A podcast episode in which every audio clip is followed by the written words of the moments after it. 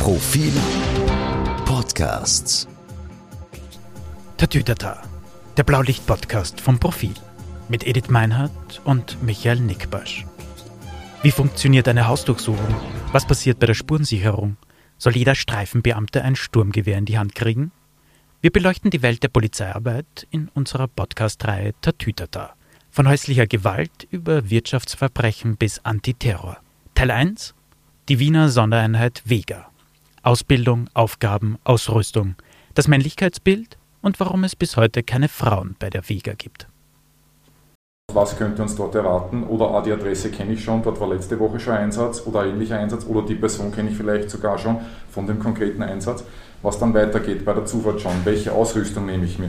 Nehme ich mir einen Taser, nehme ich mir ein Sturmgewehr, nehme ich die Ramme, nehme ich das beschusshemmende Schild, nehme ich den leichten Helm, schweren Helm, etc. etc.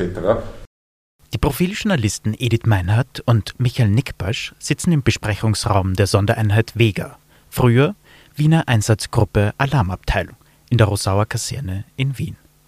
Mit am Tisch Kommandant Ernst Albrecht und vier Herren, die nicht genannt werden wollen. Ein Waffenexperte, ein Taktikausbildner, der auch bei den Medics ist, ein Experte für Einsatzmittel, der auch für die Wartung diverser Gerätschaften zuständig ist, und einer der erfahrensten Schützen der Vega. Wir reden heute über die Ausrüstung der Polizei, über Stichschutzwesten und schwere ballistische Schutzhelme, über die Bastschilde der 1970er Jahre und ihre zeitgemäßen Nachfolger aus Plexiglas, über Wasserwerfer, Schlagstöcke, Tränengas. Und wir reden darüber, was diese immer besser und immer schwerer gewordene Ausrüstung für die polizeiliche Taktik, für den Kontakt mit der Bevölkerung, aber auch für die Anforderungen an die körperliche und mentale Fitness der Beamten bedeutet. Kommandant Albrecht es ist nicht so, Genau. dass, dass der, der, der Techniker sagt, das ist das beste Gerät, was es gibt, äh, sondern der muss sich verschneiden mit dem Taktiker unter Umständen, der sagt, okay, so schauen die Zugriffsvarianten aus, so schauen die Varianten aus, die Einsatzvarianten aus, oder mit den Taktikern, was den GSOD betrifft, also den großen Sicherheits- und Ordnungsdienst, den Demo-Einsatz, dass er sagt, das ist schon schön, dass wir die Westen haben oder den Helm, aber das und das und das Problem kann sich damit ergeben. Das Mhm. lässt sich mit den taktischen Konzeptionen nicht verheiraten.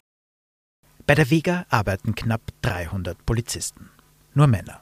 Es ist eine Sondereinheit der Wiener Polizei, die immer dann gerufen wird, wenn Schusswaffen im Spiel sind, mit Widerstand zu rechnen ist, aber auch bei Demonstrationen, wenn es um Brennpunkteinsätze oder Festnahmen geht.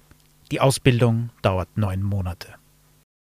Also der Ausbildungsbereich bei uns ist untergliedert in, eine, in einen taktischen Bereich, in einen Schießausbildungsbereich, Einsatzmittel, das heißt alles, was Ausrüstung betrifft im Sinne von Türöffnungsgerät einerseits, äh, Schild, Helm und und und, bis über die Fahrzeuge, Sondereinsatzmittelfahrzeuge. Das heißt Wasserwerfer, gepanzertes Fahrzeug oder sondergeschütztes Fahrzeug, wie es eigentlich heißt, gepanzert. Äh, Und der, der vierte Bereich ist dann die Körperausbildung, also quasi alles, was, was äh, Körperkraftanwendungen betrifft, Nahkampf, wie immer man das bezeichnen will.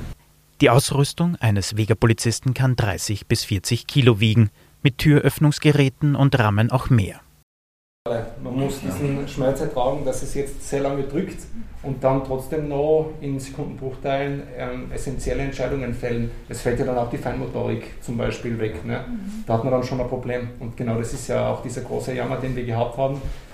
Wenn man mit schweren Helm, schwerer Weste, Sturmgewehr, x Magazinen durch die Innenstadt läuft und ähm, dann eine Meldung kriegt von einer angeblichen Geiselnahme in einem chinesischen Restaurant und dann unter Umständen einen präzisen Schuss abgeben müsste, in diese Verlegenheit kommen würde, Gott bewahre, dann muss das schon ein leistungsfähiger Mensch sein, der in dieser Ballistik drinnen steckt. Interessant, dass Sie jetzt sagen, mentale Fitness. Das heißt, das ist genauso wichtig, dass man dann auch.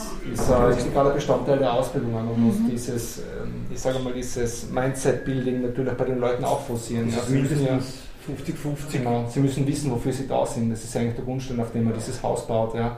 Das ist ja nicht so, dass man zur Wege geht, weil es super leibend ist und man coole Wäsche kriegt, sondern es steckt da die Arbeit, die man leisten muss dahinter und das ist natürlich auch moralisch sehr schwierige teilweise. Ja. Kommt natürlich dann auch darauf an, auf was man spezialisiert. Aber da ist natürlich der Beamte dann auch relativ oft im Zwiespalt, wie er die Dinge abarbeitet, weil einfach von außen sehr viele Einflüsse auf ihn einprasseln. Es muss privat passen, dann muss natürlich die Ausrüstung anpassen und er muss auch für die Einsatzlage ausgebildet sein. Sonst endet das in einem Dilemma. Das wollen wir ja nicht. Ich, ich, ich rücke als Beamter aus in, in, in, der Annahme, dass ich einen Schuss abgeben könnte, jedes Mal aufs Neue. Ja, es ist auch so, wenn Sie privater Waffenträger werden, der Waffe mitführen, wenn Sie immer das Haus verlassen mit dem Gewissen, habe Schusswaffe mit und wenn es zum Arbeiten ist, dann werde ich es machen müssen. Nur was mithaben, das ist nicht nur sinnlos, das ist gefährlich. Und so wollen wir die Leute nicht ausbilden. sondern kann Gefahr sein für die Bevölkerung, sondern das Schutz. Die mentale Vorbereitung.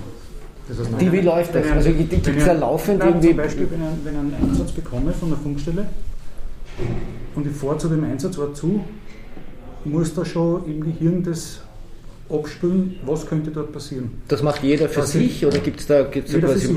Ja, ja. Man kann sich sehr viel Anleihen nehmen an den älteren Kollegen, die halt schon von A bis Z jede Amtshandlung schon tausendmal erlebt haben. Ja. Da holt man sich viel durch ihre Erfahrung und durch die Routine. Ja bereitet sich aber auch gleichzeitig im Gespräch bei der Zufahrt vor. Das beginnt darauf, was könnte uns dort erwarten oder ah, die Adresse kenne ich schon, dort war letzte Woche schon Einsatz oder ähnlicher Einsatz oder die Person kenne ich vielleicht sogar schon von dem konkreten Einsatz. Was dann weitergeht bei der Zufahrt schon, welche Ausrüstung nehme ich mir? Nehme ich mir einen Taser, nehme ich mir ein Sturmgewehr, nehme ich die Ramme, nehme ich das beschusshemmende Schild, nehme ich den leichten Helm, schweren Helm, etc. etc. Ganz wichtig zum Beispiel ein Grundthema. Im Sommer draußen 35 Grad, Ärmel raufgeben, runtergeben, dass ich keine Zerkratzungen, Splitter dann habe, wenn ich vielleicht durch eine Fensterscheibe oder durch eine gesplitterte Holztüre durchgehe. Dass ich mich selber schon darauf vorbereite und dann beim Einsatz nicht behindert werde durch ganz kleine minimale Einflüsse, die da im Realeinsatz ganz große ähm, Wellen nach sich ziehen können und das beeinträchtigt. Also es fängt von ganz klein bis zum immer größer werden auf. Und wenn die Einsatzlage ist, äh, ein Randalierer ist natürlich eine andere Vorbereitung, ja, wie wenn kommt, wir haben jetzt einen Haftbefehl zum Vollziehen, jetzt glaube ich heißt Anordnung zur Festnahme nach der StPO neu, wir sagen halt noch immer Haftbefehl, ein Haftbefehl ist zum Vollziehen mit einer Hausdurchsuchung. Okay, gut, da brauche ich jetzt schweres Gerät, dass ich mal dort den Zutritt ermögliche, im Prinzip, dass ich die Tür aufbreche, heruntergebrochen gesagt, und wenn ich dort den Haftbefehl zu vollziehen habe, bei einem Täter, der vielleicht bewaffnet ist, egal jetzt mit einem Messer, mit einer Schusswaffe, mit einem Baseballschläger, was auch immer, je nach dieser Einsatzlage bereite ich mich schon vorher ab, was kann ich alles nach sich spielen. Und da ist die Taktik, glaube ich, äh, sehr umfangreich. Die Taktik da eben schon schuld, mit welchen Tätern, mit welcher Ausrüstung, mit welcher mentalen Vorbereitung, mit welcher körperlichen und mentalen Einstellung gehe ich dort hinein. Fängt auch schon bei der Polizeiansprache an, dass man mal anklopft und sagt, Grüß Gott, Polizei, was ist passiert? Wenn es jetzt ein Low-Level-Einsatz ist oder wenn es jetzt zum Beispiel eine, bei einer Drogenrazzia ist, ja, dass man dort dann relativ leise ist und sich wirklich kurz erst vor dem dezidierten Zugriff dann als Polizei legitimiert, damit der keine Beweismittel vernichten kann. Ja, weil wenn der dann steht, wenn man sagt, Polizei, wir kommen in einer halben Stunde eine und der lässt jetzt eine Stunde lang das Kokain oder Heroin beim Klo runter, da geben wir uns einen polizeitaktischen Vorteil aus der Hand. Also wenn wir erst kurz sagen, okay, passt, wir sind komplett fix, fertig, bereit, aufgestellt und jetzt geht's an und jetzt schauen wir Polizeihausdurchsuchung. Sind natürlich auch rechtlich gebunden, wenn ich eine Hausbesetzung mit einem, mit einem Exekutionsbescheid des Gerichtes, dass das geräumt werden muss, dann kriegen die dort einen Bescheid um 7 Uhr, sind wir da. Das heißt, wir können uns dann abschminken, irgendein Überraschungsmoment äh, und das vielleicht, dass uns vielleicht, äh, das vergisst man glaube ich auch immer, auch den Einsatz nicht nur uns erleichtern würde, sondern auch die Maßnahme selbst nicht mehr, notwendig machen würde. Wenn einer überrascht ist, dann gibt es meistens keine Gegenwehr, dann gibt es meistens keine Vorbereitungshandlung, dann gibt es meistens keine Widerstände zu überwinden in dem Sinn.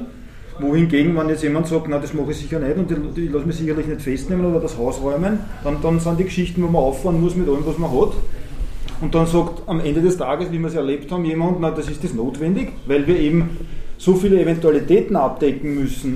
Und das ist genau das, das Dilemma bei den Einsätzen, dass sehr viele Gedanken und sehr viele Überlegungen in einen polizeilichen Einsatz hineinlaufen, die verborgen bleiben für den Otto-Normalverbraucher, der heute sagt, ja, na, das macht man so und so und dann, wie oft haben wir schon gehört, na, da schier sie halt. Na, das ist ja nicht so lustig.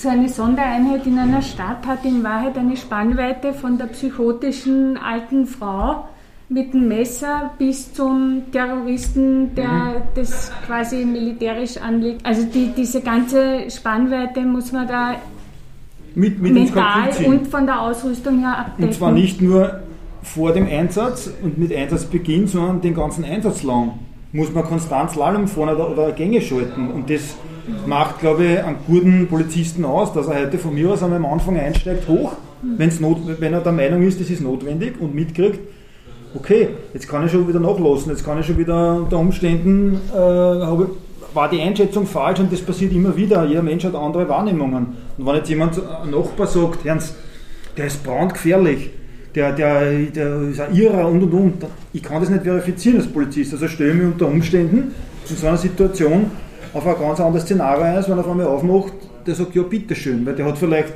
der ist für den Nachbarn brandgefährlich, aber für den Polizisten in der Situation sagt er mit dem, na, oder der ist für den Nachbarn auch nicht brandgefährlich, weil nach, nach unserer Einschätzung ist der halt nicht gefährlich, ja, sondern der ist halt zornig und schreit halt vielleicht zwei, dreimal herum im Haus, aber unterm Strich ist er jetzt nicht das große Polizei, nicht das Sicherheitsproblem. Das ist eine Belästigung vielleicht oder eine Störung, aber jetzt nicht die Bedrohung, die oft empfunden wird. Nur die Information ergibt sich oft erst mit der Einsatzabwicklung.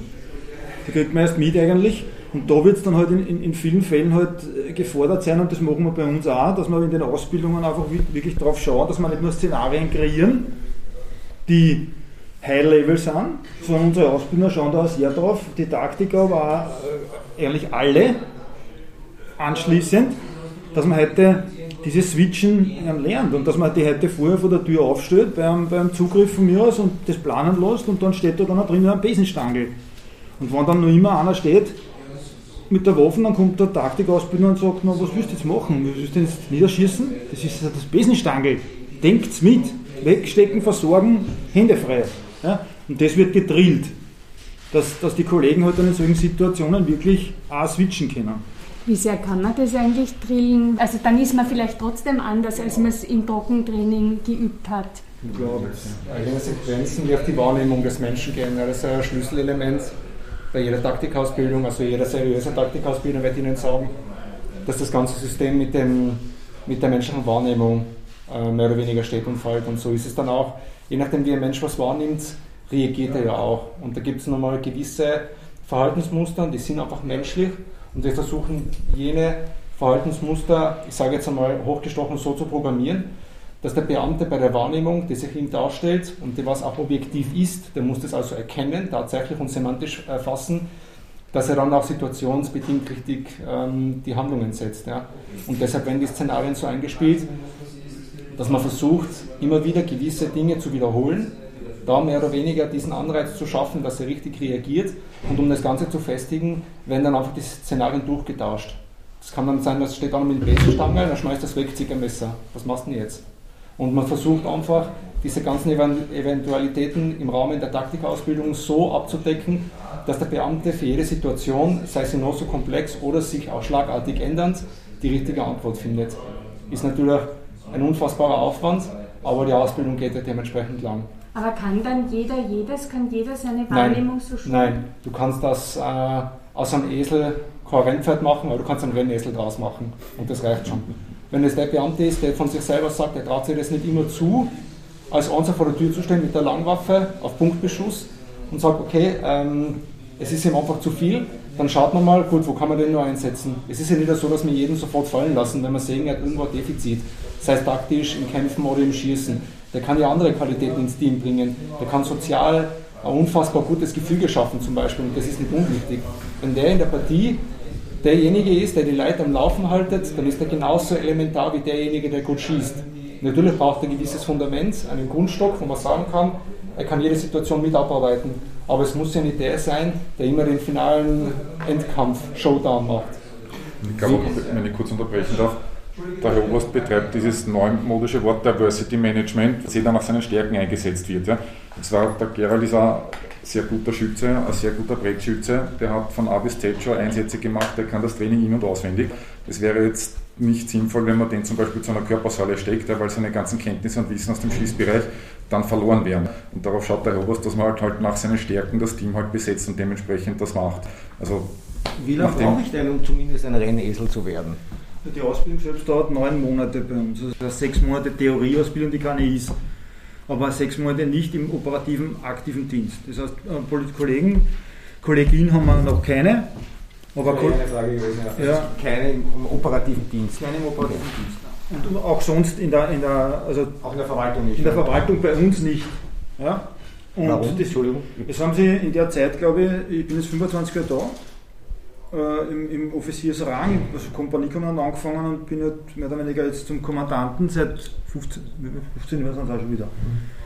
Und da haben sie vier Frauen beworben. Und die vier müssen einen Auswahltest machen. Und dieser Auswahltest äh, nicht nur die vier, sondern alle, die sich bewerben. Dieser Auswahltest ist insofern tückisch, kann man sagen, weil äh, erstens einmal gibt es äh, Mindestanforderungen, die erfüllt werden müssen bei diesem Auswahltest, das sogenannte K.O.-Limits. Das heißt, ist das körperlich? Körperlich einmal. Ähm, primär einmal zuerst körperlich, das heißt, es gibt einen Lauftest, da gibt es ein K.O.-Limit. Wenn, wenn man dieses K.O.-Limit überschreitet, dann scheidet man automatisch fürs weitere Auswahlverfahren aus. Dann, wenn, man, wenn, man den nicht, wenn man das unterschritten hat, kriegt man entweder Zusatzpunkte auch noch, was man halt weit weg ist vom Limit. Wenn, es gibt von mir aus 14 Minuten für einen Lauf. Das muss das K.O.-Limit, gilt als K.O.-Limit und das rennt ja 10, 15. Ja, gibt es 10, 20. Dann kommt es zum nächsten Segment. Da schauen wir schon beim Auswahlverfahren drauf, dass wir jetzt nicht nur Steppenläufer haben, mhm. die, die Austauschsportler sind, sondern es braucht auch eine gewisse Kraftausdauer dazu. Das heißt, es kommt dann ein, ein sogenannter Sechser-Test, ein Körpertest. Mit Klimmzug, Bauchaufzug, Liegestütz, so eine koordinative Geschichte mit einem Kastenbumerang, also mit einem, mit einem Hindernislauf, ähm, kurzen Stufensteigen, auch die Kreislauf, Stressbelastung und und und. Da gibt es auch wieder ein Mindestlimit. Bestanden, Mindestlimit erreicht. Nächste Sequenz, Schießtest mit Punkte K.O.-Limit bestanden. Nächstes Segment Taktiktest, Parcours, wo mir dann das taktische Grundverständnis ein bisschen abgeklopft werden soll. Mindestlimit, Zeitvorgaben, Ablauffehler, Punkte, da geht es auch sehr viel um, um Stressbelastung, um, um, ein bisschen den eigenen Schweinehund einerseits zu überwinden und andererseits auch einzuschätzen, Zeitmoment, wie schnell bin ich, dann, dann sind da drinnen Rechenaufgaben äh, im Stress dann, dass man dann heute einmal schaut, macht er komplett zu, weil er schon müde ist und einen, einen Stress hat oder ist er noch leistungsfähig auch vom Kopf her. Und dann ist einmal erster Cut. Dann gibt es eine psychologische Eignungsdiagnostik, Computertest, das macht der psychologische Dienst für uns. Da geht es Merkfähigkeit, Stressbelastung, äh, äh, räumliches Vorstellungsvermögen. Wenn, ich, wenn, wenn, ein Kollege von uns bei einem, bei einem Wohnungszugriff von einem Bezirkskollegen eine Skizzen aufzeichnen kriegt, dass er dir ungefähr vorstellen kann, wie die Wohnung ausschaut und nicht so. Brr. Und dann, wenn das erledigt ist, gibt es auch wieder K.O. Also gibt es auch wieder Punkte Mindestlimit und dann gibt es ein abschließendes standardisiertes Interview mit psychologischem Dienst und Vertretern des Kommandos bei uns, also der, der, der Führung im Haus, plus Vertretern der Ausbildung, auch Führende, also Dienstführende. Und dann sitzt man dort ungefähr eine Stunde mit, mit dem Bewerber oder mit der Bewerberin und unterhält sich mit dem einmal über auch standardisiert Vorgaben. Hast du schon mal einen Einsatz erlebt, äh, wo, wo für die irgendwie, ich, ich frage das immer ganz gern, den du deinen Enkel einmal erzählen willst in der Zeit, wo, wo man heute sagt, der wird sich bei mir einbrennen, das ist immer so ein kleines Zeichen dafür, dass eine Belastung da war, dass eine Nachdenkphase davor war. Da gibt es Kollegen, die haben solche Einsätze gehabt, überraschend viele sogar. Gibt es aber auch welche die sind, das Mindest, Mindestanforderung für uns ist zwei Jahre, operativer Dienst 1000, dann kann man sich bei uns bewerben. Kann aber sein, dass der zwei Jahre nicht dieses Ereignis gehabt hat oder einfach das nicht so sieht. Ja, das ist auch okay. Dann, wie, wie tust du den Stress abbauen? Wie, wie, wie, hast mit der, wie schaut das soziale Umfeld aus? Das wird abgeklopft. Da gibt es auch wieder Punkte. Und dann gibt es ein Gesamtpunktemuster. Und zwar haben wir ja jetzt von diesen ganzen Bewerbungen Zeiten, Punkte, Faktoren, das muss alles in eine einheitliche Währung, wenn man so will, gegossen werden. Das macht der psychologische Dienst mit Computerunterstützung. Und dann gibt es von, wie es das letzte Mal war, von den knapp 100 Bewerbern, kriegen, haben wir die Vorgabe von der, von der Polizeidirektion, wir dürfen nehmen für unseren Lehrgang ob, aufgrund der Personalsituation 25. Und dann wird klassisch beim 25. mit diesem Ranking der Strich gemacht. Und von diesen vier Frauen, kommen wir wieder zurück, haben aber die, beim letzten Kurs war, war die Kollegin, die ist dann unter den 50 zwar gewesen, die dann letztlich dann nur noch mal in das Hearing reinkommen, ist dann aber dort hinter den 25 gewesen, die wir genommen haben. Also es wäre durchaus für eine Frau leistbar, aber sie muss sich, wie jeder Bursche auch, eigentlich in dem in diesem Wettkampf auch, also es reicht nicht nur die Mindestlimits zu haben, sondern man muss im Endeffekt dann auch zusätzliche Punkte haben. Und der, der halt in allen Bereichen konstant halt diese Leistungen konservieren kann und, und auch bringt, immer im Schnitt da oben ist, der wird es schaffen. Und wer halt vielleicht, was schon, wo, man, wo jeder stolz drauf sein kann, nach meiner Meinung, weil es eine Belastung ist, dieses Auswahlverfahren, sowohl mental als auch körperlich, wer, das, wer da die Punkte schafft, und sich dem, dem Verfahren stellt, äh, äh, ist durchaus den Hut zu ziehen. Ja. Das sind, das, das sind, da kommt jetzt nicht irgendwer daher. Es gibt schon welche, die kommen auf, wenn man den fragt, äh, was ist die vorbereitet fürs Auswahlverfahren, sagt er nein. Die, die sind aber meistens die, nicht, nicht wenn man, weil's, weil's, Kommen nur einmal. die kommen, na, das nächste Mal kommen sie dann zwei Jahre später und sagen, eineinhalb Jahre vorbereitet. Okay. Weil es gezielt dann geht.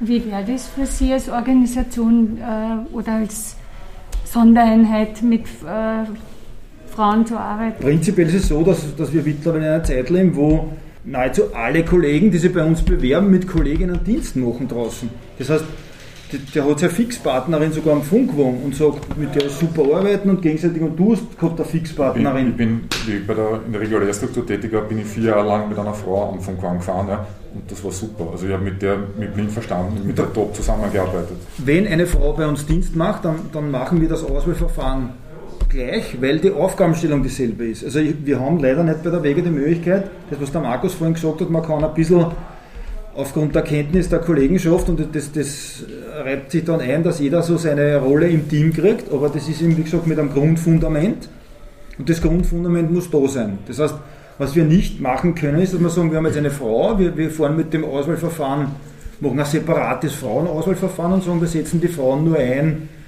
äh, als von mir aus Fahrerin vom Wasserwerfer und, und, und, aber nicht, nicht für das andere Geschäft auch. Ja? Also für das Zugriffsgeschäft oder für das Demogeschäft. Sondern wir haben da quasi so Arbeitsplätze, die spezifisch an die Anforderungen dann gehen. Ja? Die Vega steht schon auch für ein bestimmtes Männlichkeitsbild. Also das, auch weil man so trainiert sein muss, was jetzt auch wieder Ausrüstungsgründe hat, aber trotzdem in der öffentlichen Wahrnehmung ähm, ist das natürlich eine sehr männliche Truppe, die auch ein bestimmtes Bild von Männlichkeit transportiert.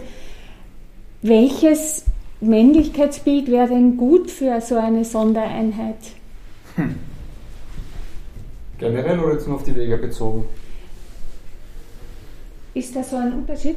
Nein, Ich kann nicht für andere Einheiten sprechen, sondern nur für Ach so, ja, dann auf die Vega bezogen. Also ich kann Ihnen sagen, im Rahmen der Ausbildung ähm, bläuen wir den Leuten ein, dass sie aufgrund dieser Ausbildung und dem, was sie geleistet haben, im Rahmen des Ausbildungsverfahrens nicht superior gegenüber anderen Menschen sind. Ja. Sie haben eine andere Aufgabenstellung in, in Zukunft nach dem Absolvieren der Ausbildung und unser Fokus ist es eigentlich so hinzutrimmen. Erstens einmal dieses äh, Unwort des Heldentums gibt es bei uns nicht. Ja. Es gibt nämlich keinen Helden, es gibt heldenhafte Taten und da ist mir am nächsten Tag auch schon wieder getan. Dessen muss sich jeder bewusst sein. Und das nächste ist, wenn schon jemand brillieren will, dass er bei uns dabei ist, dann kann er das auch, indem er sich, sagen wir mal, charakterlich gefestigt der Allgemeinheit hingibt und da dementsprechend dieses Bild von dieser Sondereinheit, wenn man es so ähm, nennen darf, transportiert. Das heißt, was es, Sie schon machen können, Sie können ja die stillen Helden des Alltags sein. Sie, sind, Sie sollen das Selbstbewusstsein haben, dass Sie Fähigkeiten haben, die jenen eines normalen Kollegen, sage ich jetzt einmal, überhaupt nicht diskreditieren, weil das ist die Basis, auf der wir unseren Erfolg bauen. Ohne die wären wir nichts, da fängt es mal an. Aber sie überschreiten aufgrund ihrer Ausbildung und der Ausrüstung einfach, ich sage mal, das Leistbare dieses einen Kollegen und mit dem Bewusstsein sollen sie auch in den Einsatz gehen, den abarbeiten und sie dürfen sich dann natürlich im Stillen oder sage ich mal zu sechst im Aufenthaltsraum super freien und Modes aufeinander stolz sein, aber sie, sie, sie sollen das nicht raustragen. Und ich glaube, also ich lehne jetzt äh, vielleicht auch nicht zu weit raus, hoffe ich mal stark, aber ich fahre selber noch Einsätze mit, ich bin nur immer operativ, weil das für mich einfach wichtig ist. Als Ausbildner, ich brauche die Hands-on-Zeiten, dem, was ich beibringe, muss ich ja selber auch immer wieder die Frage stellen, ist das noch praktikabel für den Menschen da draußen? Weil als Ausbilder trifft mich die moralische Verpflichtung, meine Leute so auszubilden, dass sie sicher in den Einsatz gehen und auch wieder sicher zu ihren Familien zurück. Und da wäre es mir auch noch nie aufgefallen, dass ich mal jemanden gehabt hätte, der so ein starkes Ego hat, dass er von sich selber so überzeugt war, dass er im Alleingang was gemacht hat. So wäre natürlich unsere Wunschvorstellung von der Wahrnehmung der Bevölkerung der Vega. Und ich glaube, dass es ungefähr wohl hoffentlich auch so rüberkommt. Die Vega-Beamten in der Rosauer Kaserne in Wien gewähren Einblick in ihre Welt und ihr Selbstverständnis als Polizisten. Wir haben sie wenig unterbrochen und viel zugehört. So oft kommen die Männer in der martialischen Montur öffentlich schließlich nicht zu Wort. Manchmal schien sich das Gespräch ein wenig zu verlieren. Am Ende findet es zurück zum Anfang, zur Ausrüstung der Polizei, die im Laufe der Jahrzehnte immer schwerer und immer militärischer wurde. Vereinfacht ausgedrückt, Je sicherer ein Beamter in der 30 Kilo Schutzweste und unter dem 5 Kilo Helm ist, desto martialischer sieht er aus. Frage: Wie wirkt sich das auf den Kontakt mit der Bevölkerung der 2 Millionen Stadt Wien aus? Wollen wir noch wissen, bevor wir endlich in die Ausrüstungskammer wechseln. Und insgesamt kann man das auch sagen, wir sind jetzt auch die letzte Zeit verstärkt Streife gefahren, im Bundeskanzleramt zum Beispiel. Man merkt einfach, dass die Leute das schon irgendwie wohlwollend ähm, zur Kenntnis nehmen. Auch dann, wenn Leute mit schwerer Schutzausrüstung durch die Wiener Innenstadt patrouillieren. Ja. Sei das jetzt von mir aus nur diesem Terroranschlag im November geschuldet, aber ich glaube auch zuvor. Man muss aber eines wissen, und das sollte man vielleicht schon in die breite Masse hinaustragen auch, die ureigenste Aufgabe des Polizisten ist die Aufrechterhaltung der öffentlichen Ruhe, Ordnung und Sicherheit, das heißt der Schutz der Menschen und nicht das Verteilen von Strafzetteln. Das wird oft so ein bisschen ins falsche Licht gerückt. Weil wenn ihr jetzt Sie fragen würdet, unbenommen Tatsache, dass wir da sitzen und ich sage Ihnen, Sie sitzen in Ihrem Auto und Sie sehen einen Streifenwagen einbiegen, was ist Ihr erster Gedanke? Und zu 90% wird die Antwort sein, ich schaue, wie angeschnallt bin der eigentliche Gedanke sollte sein, Gott sei Dank, jetzt kann mir mal nichts passieren, es sollte jetzt wirklich was Hartriges sein. Weil es sind zwei Menschen auf diesem Streifenwagen, die mich beschäftigen würden, wäre jetzt der Fall. Das ist vielleicht ein romantischer Gedanke, sondern es geht einfach darum, wir wissen schon, was wir leisten, ja, und wir tun es ja auch für die Menschen. Es macht ja keiner bei uns, also bei der Vega wird keiner wegen dem Geld diese Ausbildung machen, weil der Mehrwert in Euro ist null. Ja, und die Einschränkungen, was man hat, sind 100. Man sieht seine Familie viel weniger. Die Überstundenbelastung ist ein Wahnsinn, die psychische Belastung, das muss man durchdrucken. Warum machen Sie dann diese Arbeit? Was ist die, der zündende Funke? Ja, also ich kann es Ihnen jetzt von meiner Sicht sagen, ähm, ich glaube an das, was ich mache. Und ich habe einfach die Überzeugung, dass das, was ich da mache, dass das auch Teil meines Charakterzuges ist. Vielleicht auch so, wie ich auf die Welt gekommen bin, ich weiß es nicht. Das klingt jetzt archaisch, aber jeder Mensch hat einfach ein gewisses Segment, in dem ich so gut und an das glaubt er und so will er sich auch realisieren. Ich wäre wahrscheinlich weniger glücklich, wenn ich was anderes machen würde. Und es ist ja ein persönlicher Benefit für mich genauso. Ich darf das machen, was ich gerne tue und was ich erliebe und an das ich glaube. Und das verstärkt ungleich stark natürlich auch die Qualität meiner Arbeit. Dieses, wenn man schon vom Helden gesprochen, das Fallen des Helden gefällt ja manchmal den Leuten fast besser als, als das Aufsteigen zum Helden. ja? Und das muss an jedem bei uns im Haus bewusst sein, ja? dass heute, wenn, wenn ein Wegerpolizist irgendwas liefert, dass das Schlagzeilen macht. Das war die erste Folge unseres neuen Polizeipodcasts Tatütata von Edith Meinhardt und Michael Nickbasch. Gesprochen von Philipp Dull. Hören Sie in den kommenden Folgen die Vega auf Demo-Einsatz und eine Reportage aus der Ausrüstungs- und Waffenkammer der polizeilichen Sondereinheit.